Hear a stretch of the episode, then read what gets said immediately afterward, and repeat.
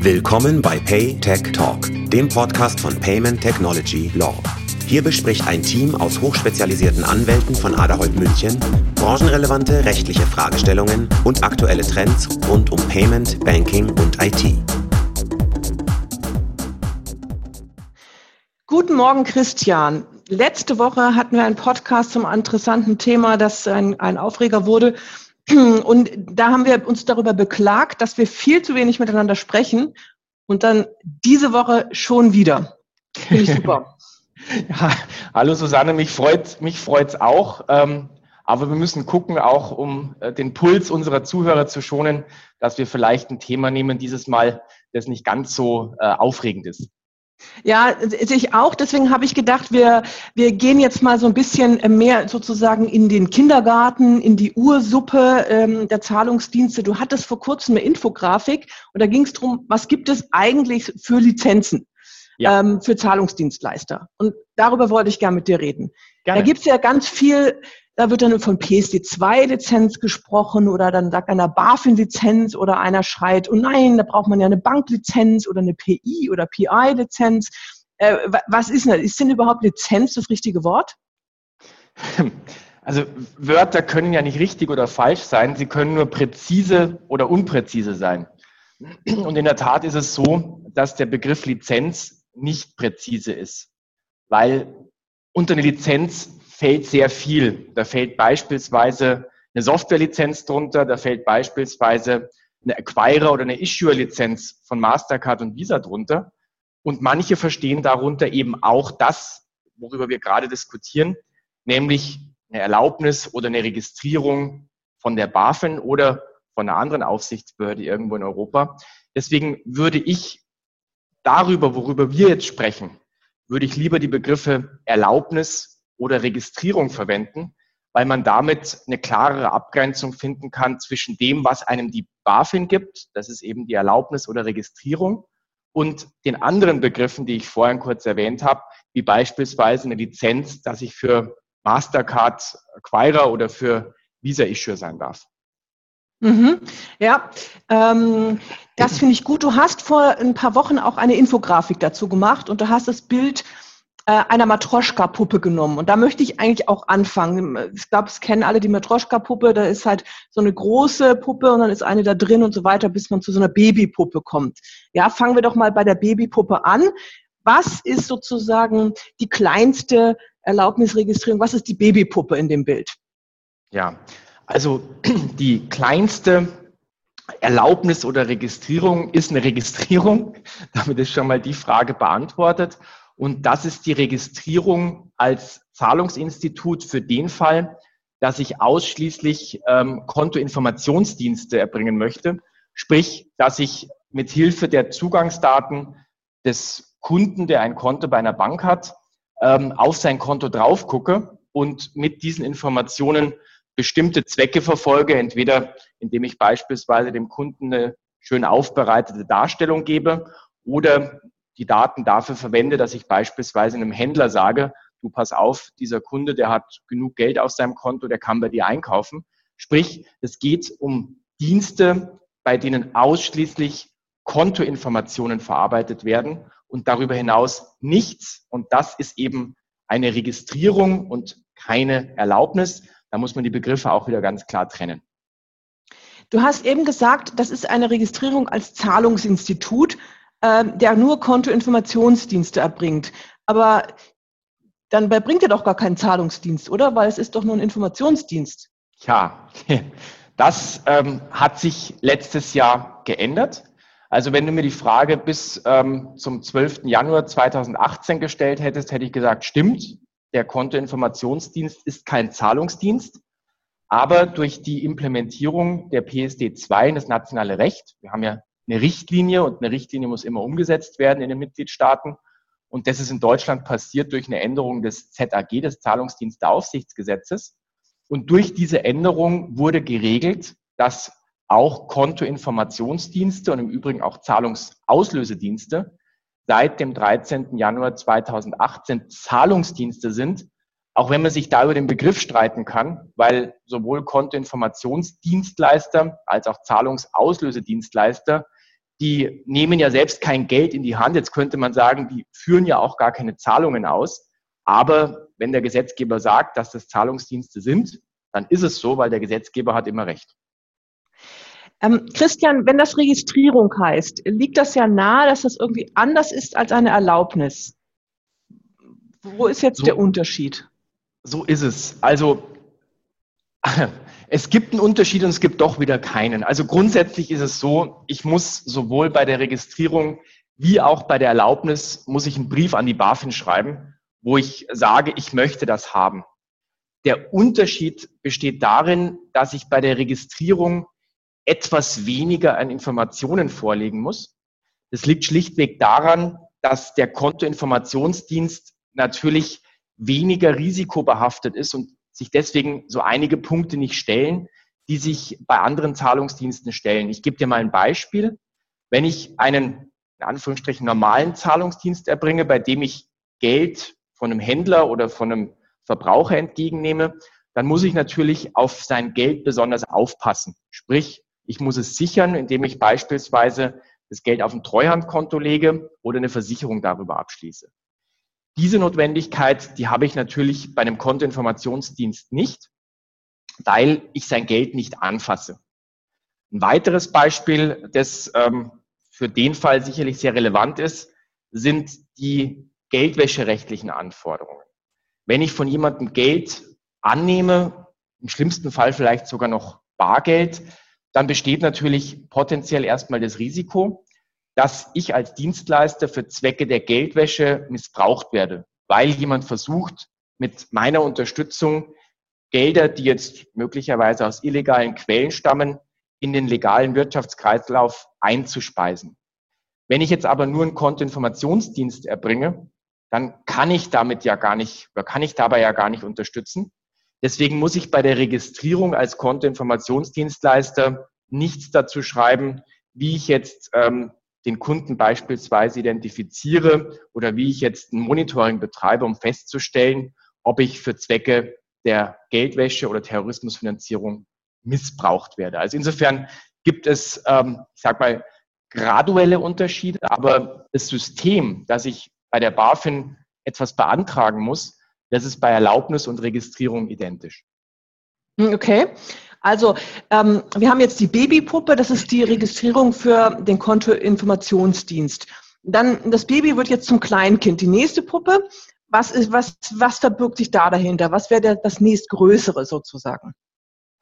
Das nächstgrößere ist dann, ich sage jetzt mal, die volle Erlaubnis als Zahlungsinstitut. Ich hatte vorhin den Unterschied zwischen Registrierung und Erlaubnis dargestellt. Das heißt, wir sind hier nach wie vor in einem Verfahren, nach dem Zahlungsdiensteaufsichtsgesetz bei der BaFin. Das heißt, auch hier ist wieder dieser Antrag erforderlich. Allerdings ist die Qualität der Tätigkeiten, die ich mit so einer Erlaubnis erbringen darf, etwas größer. Das heißt, ich darf mehr machen oder was anderes machen als äh, mit äh, der Registrierung, wo ich ja nur Kontoinformationsdienste erbringen darf. Mit der Erlaubnis darf ich auch die Zahlungsdienste erbringen, auf die sich die Erlaubnis bezieht. Ich darf beispielsweise Acquiring machen, das heißt, ich darf für Händler Geldforderungen einziehen, die mit Karte bezahlt worden sind. Oder ich darf auch selbst Karten ausgeben, das wäre das Issuing-Geschäft. Oder ich darf beispielsweise auch das Finanztransfergeschäft erbringen. Das ist beispielsweise die Tätigkeit, die wir von Western Union, MoneyGram und, und RIA kennen. Das heißt, wo ich Bargeld einzahle, das dann irgendwo weltweit ausbezahlt wird. Sprich, ich darf mit der Erlaubnis andere Dinge tun als mit der Registrierung und möglicherweise sogar mehr Dinge, weil meine Erlaubnis sich möglicherweise auch auf mehrere Zahlungsdienste bezieht. Okay, also das würde man dann auch als ZAG-Erlaubnis bezeichnen? Das könnte man als ZAG-Erlaubnis bezeichnen. Das wäre aber nach wie vor etwas unpräzise, weil das ZAG noch weitere Erlaubnisse vorsieht, nämlich die Erlaubnis, ähm, als E-Geld-Institut. Da kommen wir gleich vielleicht dazu. Ähm, ich würde sie wirklich bezeichnen, das hört sich zwar ein bisschen eckig an, aber dafür sind wir ja Juristen, dass wir uns auch mal eckig ausdrücken können. Ich würde sagen, das ist eine Erlaubnis als Zahlungsinstitut. Okay. Also du hast schon gesagt, das nächste wäre die E-Gelderlaubnis. Das würde ich jetzt mal als die, also die nächstgrößere wäre jetzt die Kindpuppe. Wir kommen vom Kleinkind zum Kind.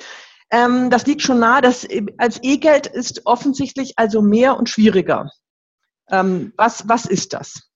Ja, also du hast ja schon mit dem Bild erklärt, ähm, das ist die nächstgrößere Matroschka-Puppe. Das E-Geld-Institut, das darf erstmal alles machen, was das Zahlungsinstitut darf, nämlich es darf alle Zahlungsdienste erbringen, die im ZAG geregelt sind. Also ich habe ja vorhin ein paar Beispiele gegeben und anders als das Zahlungsinstitut muss sich das E-Geld-Institut auch nicht überlegen, auf welche Zahlungsdienste sich die Erlaubnis bezieht. Das E-Geld-Institut darf nämlich erstmal alle Zahlungsdienste erbringen. Darüber hinaus darf das E-Geld-Institut aber auch das sogenannte E-Geld-Geschäft erbringen. Und was ist das E-Geld-Geschäft? Auch dafür gibt es eine schöne Definition im ZRG. Das ist die Ausgabe von E-Geld. Und vielleicht noch eine Stufe weiter. Was ist E-Geld? Ganz vereinfacht ausgedrückt ist E-Geld eine vorausbezahlte Werteinheit, die elektronisch gespeichert wird und mit der ich bei einem Dritten, beispielsweise bei einem E-Commerce-Händler, bezahlen kann. Mhm. Äh, kannst du uns ein Beispiel noch geben für E-Geld?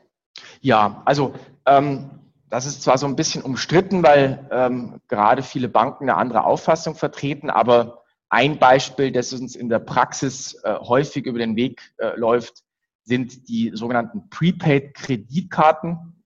Den Begriff, der ist zwar nicht schön, weil Prepaid und Kredit schließt sich ja so ein bisschen aus, aber das ist der Begriff, der geläufig ist. Also eine Zahlungskarte, ich nenne es jetzt mal so, die unter einem ähm, Mastercard oder Visa-Brand ausgegeben wird und die ich vorher aufladen muss, um später damit einkaufen zu können sowas äh, läuft uns ja häufig über den Weg, wenn wir beispielsweise im, Supermarkt an der Kasse stehen oder in der Tankstelle. Da werden nämlich auch solche Produkte vertrieben. Ähm, das ist ein Produkt, das ähm, in Deutschland einigermaßen bekannt ist. Ein weiteres Produkt, das, ähm, sage ich mal, in bestimmten Segmenten auch noch eine Bekanntheit hat, ist die PaySafe Card. Das ist ein Produkt, das im Wesentlichen nur aus einer Nummer besteht. Und mit dieser Nummer ähm, gebe ich mich zu erkennen als der berechtigte Inhaber des E-Geld-Produkts und ich kann dann mit Hilfe dieser Nummer bei akzeptierenden Händlern ähm, auch wieder bezahlen. Das heißt, die zwei Produkte, wo ich sagen würde, die sind in Deutschland am bekanntesten, das ist die Prepaid-Kreditkarte und die PaySafe-Card. Ein Produkt, das kennen vielleicht die älteren Hörer unter uns noch, ähm, das ist die Geldkarte. Auch das ist ein E-Geld-Produkt. Das war mal recht bekannt ähm, und das wurde auch von den Banken sehr stark promotet. Bei den Rauchern zumindest, ne? Bei den Rauchern, weil die sich damit auch als volljährig äh, ausweisen können. Man muss aber sagen, wenn man sich die Transaktionszahlen anguckt, dass die Geldkarte eigentlich nur noch ein Nischendasein, also nur noch, äh, nur ein Nischendasein fristet. So richtig erfolgreich, wenn man ehrlich ist, war die Geldkarte ja nie. Ja, ähm, ein, ein äh, sehr berühmtes äh, E-Geld-Produkt, würde ich sagen, ist PayPal, oder? Ja, das ist ähm, eine Frage, die du besser beantworten kannst. Ähm, was man sagen kann, ist, dass PayPal eines der ersten ganz großen Produkte war, die ähm, sich als E-Geld dargestellt haben, ähm, um auch da ein bisschen in geldwäscherechtliche Erleichterungen zu kommen. Ähm, das Interessante ist, dass zumindest in Deutschland man lange Zeit gesagt hat, nee, nee, das ist gar kein E-Geld weil ähm, die, der Wert, der äh, einem PayPal-Guthaben entgegensteht, nicht auf einem Medium gespeichert ist, das der, das der Nutzer in der Hand hält, sondern das zentral gespeichert ist. Das hat dann die BaFin irgendwann mal aufgegeben und hat dann gesagt, nee, nee, auch was zentral gespeichert ist, kann E-Geld sein. Und mittlerweile ist es auch so äh, in der Gesetzesbegründung jetzt zum aktuellen ZAG drin. Das heißt, ja, das ist ein ähm, sehr bekanntes E-Geld-Produkt, Wobei es nach wie vor so ein paar Leute gibt, die so ein bisschen zögern zu sagen, dass das E-Geld ist, weil es wird in vielen Fällen ja nicht richtig aufgeladen, sondern es wird nur für eine Millisekunde aufgeladen. Aber in aller Regel, zumindest ist es bei mir als, als Nutzer so, nutze ich PayPal quasi als ähm, durchlaufenden Posten. Ich lade es für eine Millisekunde mit Lastschrift oder Kreditkarte auf und zahle dann gleich damit. Ähm, es wird als E-Geld anerkannt, aber es gibt so ein paar Leute, die sagen, das ist nicht das, was der Gesetzgeber typischerweise vor Augen hatte, als er sich E-Geld ausgedacht hat. Oh, da könnte ich natürlich ganz, ganz viel jetzt zu sagen. Äh, ich weiß, ich weiß. Widersprechen. Ich glaube, das sollten wir mal in einem anderen Podcast machen. Aber ähm, ähm, ich ich, ich stelle mir jetzt mal vor, ich bin, ich bin Gründer und ich ähm, ähm, weiß eigentlich noch nicht so ganz genau, was ich machen möchte und ich habe so verschiedene Ideen. Da könnte E-Geld sein, da könnte jetzt ein Zahlungsdienst sein. Dann sage ich, ja, dann mache ich jetzt mal eine E-Gelderlaubnis. Ähm, und jetzt würde ich zu dir kommen und sagen, äh, beschaffe mir mal eine E-Gelderlaubnis. Geht das, wenn ich nur nicht so genau weiß? Sonst nehme ich einfach mal so das Größte, was jetzt erstmal geht. Ich wäre ich wär ein schlechter Berater, wenn ich sagen würde, das geht nicht. Natürlich geht's, aber ich muss dafür auch etwas tun. Ich muss mich nämlich vorher schon festlegen, was ich mit der Erlaubnis vorhabe. Mit anderen Worten, die BaFin erteilt keine Vorratserlaubnisse, weil ich vielleicht irgendwann in drei Jahren dann genau weiß, was ich tun möchte und das ist vielleicht dann ein E-Geld-Produkt. Nee, ich muss in dem Erlaubnisantrag auch schon beschreiben, was ich konkret vorhabe. Und wenn ich eine E-Geld-Erlaubnis beantrage oder eine Erlaubnis als E-Geld-Institut, um auch hier den, den etwas kantigeren Begriff zu verwenden, dann muss ich auch ein Produkt beschreiben, bei dem es sich um E-Geld handelt. Wenn ich nur ein Produkt im Kopf habe, das ein reiner Zahlungsdienst ist, dann wird mir die BaFin sagen, du pass mal auf, dafür brauchst du keine Erlaubnis als E-Geld-Institut, dafür reicht auch eine Erlaubnis als Zahlungsinstitut aus nimm doch mal die etwas kleinere Matroschka-Puppe, die reicht dir auch und würde mir dann keine E-Geld-Erlaubnis geben. Also nochmal kurze Antwort auf deine Frage. Ja, kannst du, du musst aber ein Produkt beschreiben, bei dem es sich wirklich um E-Geld handelt. Okay. Ähm, also E-Geld ist ja für viele vielleicht noch so das, das Höchste, was man sich, wenn man so startet, vorstellen kann. Allerdings, es gibt ja auch noch die Mutterpuppe, ähm, die, die äh, sozusagen erlaub, die Erlaubnis aller Erlaubnisse. Was, was wäre das denn? Die, die Mutter aller Puppen sozusagen. Ja, genau.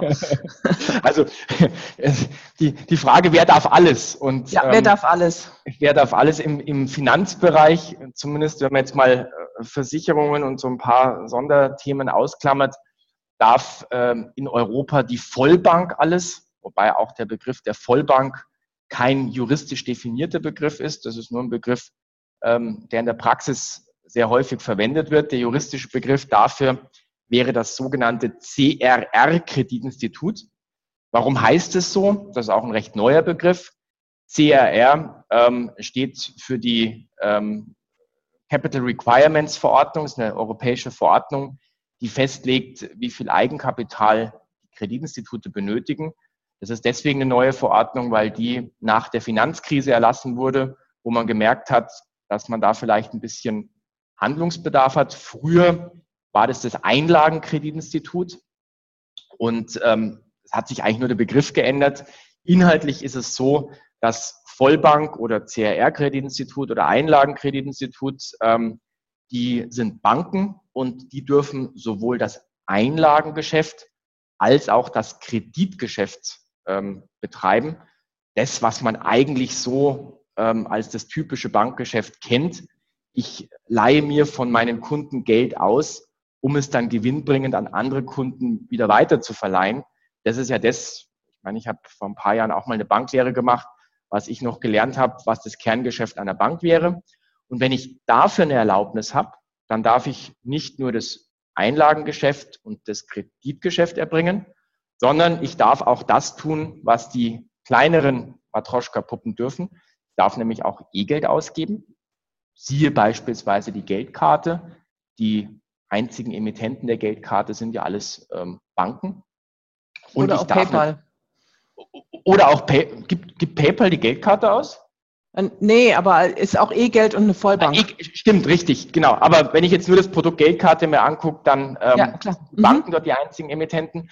Ähm, und natürlich dürfen Banken auch Zahlungsdienste erbringen.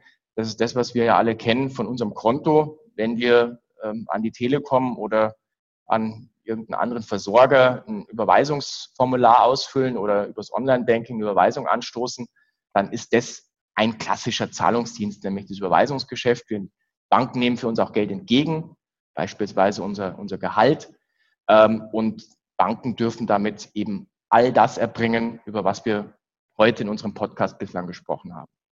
Ja, es gibt aber auch den Begriff Teilbanklizenz. Was ist denn das für einer? Eine Teilbank-Erlaubnis, ähm, weil wir den Begriff ja. Lizenz ja nicht verwenden wollten, Susanne. Richtig. ist eine Erlaubnis, die mir das Recht gibt, bestimmte Bankgeschäfte zu erbringen, die aber nicht das Einlagen- und das Kreditgeschäft zusammen sind. Beispiel, es gibt Banken, die nur im Verbraucherkreditumfeld tätig sind. Die haben dann nur eine Krediterlaubnis, ohne aber auch das Einlagengeschäft erbringen zu dürfen. Oder es gibt beispielsweise Banken, das sind die Wertpapierhandelsbanken, die sind hauptsächlich im Wertpapierumfeld unterwegs und die dürfen beispielsweise Finanzkommissionsgeschäft erbringen, sprich an der Börse für ihre Kunden Aktien kaufen und verkaufen. Das heißt, die dürfen bestimmte Teilaspekte dessen, was im Kreditwesengesetz drinsteht, tun. Die dürfen aber nicht das klassische Bankgeschäft, so wie ich es vorhin beschrieben habe, erbringen, nämlich sich Geld ausleihen, um es wieder zu verleihen. Mhm. Also wenn wir nochmal rekapitulieren, wir haben als, als sozusagen als kleinste Puppe hatten wir die Registrierung als ähm, Kontoinformationsdienst dann hatten wir die Erlaubnis als Zahlungsinstitut, ähm, dann als E-Geldinstitut und schließlich haben wir die, ähm, äh, die Erlaubnis als Vollbank. Die geht aber nicht nach dem ZAG? Die geht nicht nach dem ZAG. Ich hatte vorhin kurz erwähnt, ähm, ein weiteres Gesetz, das Kreditwesengesetz oder auch KWG abgekürzt. Ähm, das ist im Prinzip, wenn wir jetzt wieder in unserem Bild der Matroschka-Puppe denken, ist es, sage ich mal, die, die größere Schwester äh, des ZAG. Das heißt, das ist ein Gesetz, das sich damit beschäftigt, wie ähm, Banken und äh, Finanzdienstleistungsinstitute beaufsichtigt werden.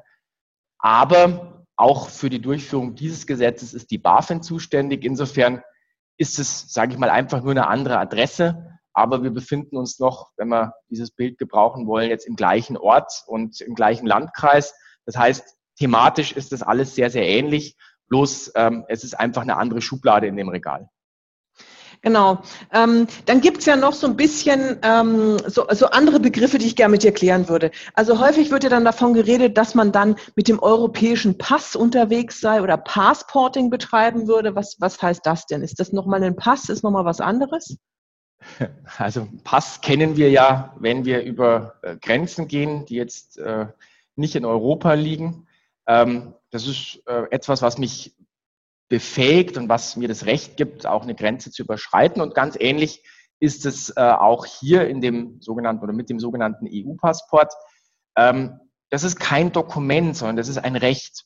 Und dieses Recht sagt aus, dass wenn ich in irgendeinem Mitgliedstaat des europäischen Wirtschaftsraums eine Erlaubnis habe, die mich ähm, berechtigt, Zahlungsdienste zu erbringen oder das E-Geldgeschäft zu erbringen oder Bankgeschäfte zu erbringen, dann darf ich diese Erlaubnis in allen Mitgliedstaaten des europäischen Wirtschaftsraums auch nutzen, ohne dass ich dort nochmal eine eigene Erlaubnis beantragen muss.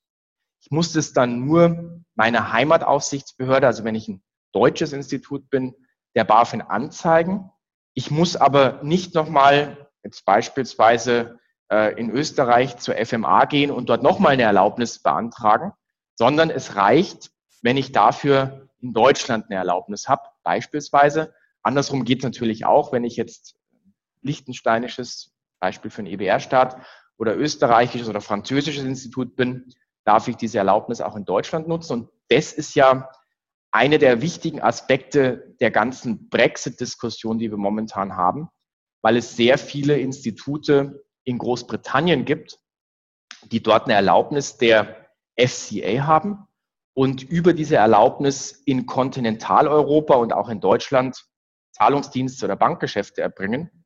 Wenn der Brexit kommt, früher oder später, und wenn er hart kommt, erst recht, dann erlischt dieses Recht und dann dürfen diese Institute, ich sage jetzt mal auf mittelfristige Sicht, überhaupt nichts mehr in Kontinentaleuropa mehr tun. Da gibt es jetzt äh, eine kleine Tür, die wir auch erst neulich in einem Blogbeitrag behandelt haben, dass ich übergangsweise was tun darf. aber mittelfristig dürfen die das nicht mehr. Das bedeutet, dass diese Unternehmen, wenn sie weiterhin Kontinentaleuropa bedienen wollen, dass die in einem anderen Mitgliedstaat des europäischen Wirtschaftsraums dann so eine Erlaubnis beantragen müssen, um dann von dort aus wieder in die verschiedenen Staaten zu passporten. Du merkst, ich habe jetzt versucht, diese lange Geschichte wieder zum Ursprung der Frage zurückzubringen. Ähm, und ich hoffe, dass ich damit den Passport einigermaßen erklären konnte. Äh, bleiben wir noch kurz in Großbritannien. Da gibt es auch sowas, das nennt sich Small PI License. Was ist denn das? Tja, das ist etwas, was es eigentlich gar nicht gibt. Zumindest, wenn ich jetzt aus rein deutscher Sicht ähm, dir die Antwort oder die Frage beantworte. Die Small PI License ist das, was in der PSD beziehungsweise der PSD 2 als eine Ausnahme bezeichnet wird, die es mir erlaubt, wenn ich bestimmte Betragsgrenzen nicht überschreite, auch ohne Erlaubnis Zahlungsdienste oder das E-Geldgeschäft zu erbringen. Das heißt, ähm, das ist eigentlich eine Ausnahme von der grundsätzlich bestehenden Erlaubnispflicht.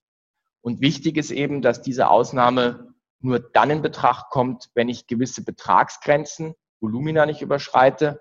Das Zweite, was wichtig ist, ist, dass diese Ausnahme nur für das jeweilige Land gilt, in dem ich diese Ausnahme auch nutzen kann. Das heißt, in deinem Beispiel, diese Small PI License für UK, die dürfte ich dann als äh, englisches Unternehmen nur für den englischen Markt auch nutzen. Und das Wichtige ist, und das ist das, warum ich vorhin gesagt habe, es gibt es eigentlich gar nicht, ähm, das ist etwas, was die Mitgliedstaaten nicht verpflichtend vorsehen müssen. Und der deutsche Gesetzgeber hat sich dagegen entschieden, diese Möglichkeit zu nutzen. Das heißt, in Deutschland gibt es diese Ausnahmemöglichkeit nicht. Mit anderen Worten, in Deutschland muss ich grundsätzlich immer eine Erlaubnis beantragen, auch dann, wenn ich nur in einem kleinen Umfang Zahlungsdienste oder E-Geldgeschäft erbringen möchte. Ja, in anderen Ländern gibt es ja auch sowas, was, was äh, mh, diskutiert wird, so eine Sandbox. Da sind wir wieder bei den kleinen Kindern im Sandkasten, wo eben Gründer zunächst einmal in einem sehr begrenzten Rahmen, wenn sie dafür ausgewählt werden, ähm, von der nationalen, nationalen Aufsicht, äh, ohne Erlaubnis etwas testen dürfen äh, aber eben auch nur in einem ganz be begrenzten Rahmen und ähm, auch nur für eine begrenzte Zeit. Auch das hat die BaFin, wurde diskutiert, aber hat die BaFin nicht, nicht implementiert oder der deutsche Gesetzgeber nicht implementiert. Ja, ich muss ganz ehrlich sagen, ähm, ich, ich habe die Diskussion ja verfolgt und die Kommission hat sich da letztes Jahr auch ein bisschen damit beschäftigt, weil man halt gesehen hat, ähm, dass viele Fintech-Unternehmen ein bisschen unzufrieden damit waren, dass sie halt eben gleich mit der großen Erlaubnis äh, an den Markt gehen müssen, wenn sie irgendwie ein Produkt testen wollen. Ähm, und ich finde diese ganze Diskussion eigentlich etwas übertrieben, politisch natürlich wichtig, aber rein regulatorisch, juristisch gesehen, gibt es das Instrumentarium schon, eben mit dieser Small PI oder Small EMI, das gibt es nämlich im E-Geld-Umfeld auch, äh, License, also diese Ausnahmemöglichkeit. Und du hast richtig gesagt, wenn man sowas nutzen möchte, dann müsste man jetzt nicht ähm, gesetzgeberisch tätig werden, ähm, dass man jetzt irgendwie neue Instrumente braucht, sondern man müsste einfach nur das vorhandene Instrument nutzen.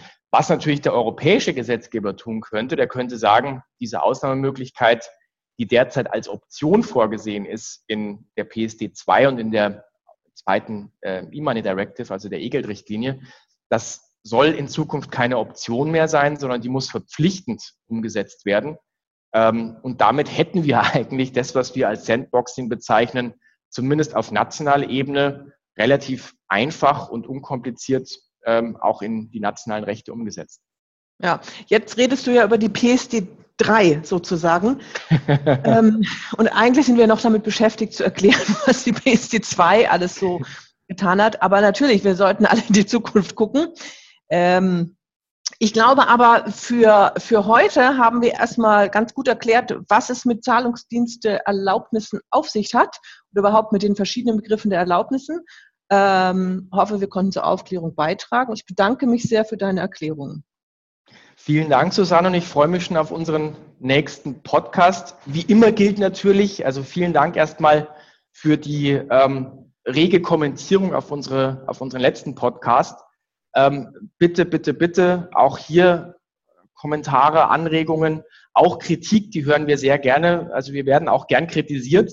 Also nur zu ähm, auf allen Kanälen, schießt auf uns. Ähm, wir versprechen euch, wir schießen zurück. genau. Super. Bis dann. Tschüss. Danke. Ciao. Das war Pay Tech Talk, der Podcast von Payment Technology Law. Schön, dass Sie heute dabei waren. Weitere Informationen zu Payment, Banking und IT finden Sie auch auf paytechlaw.com und in unserem Newsletter.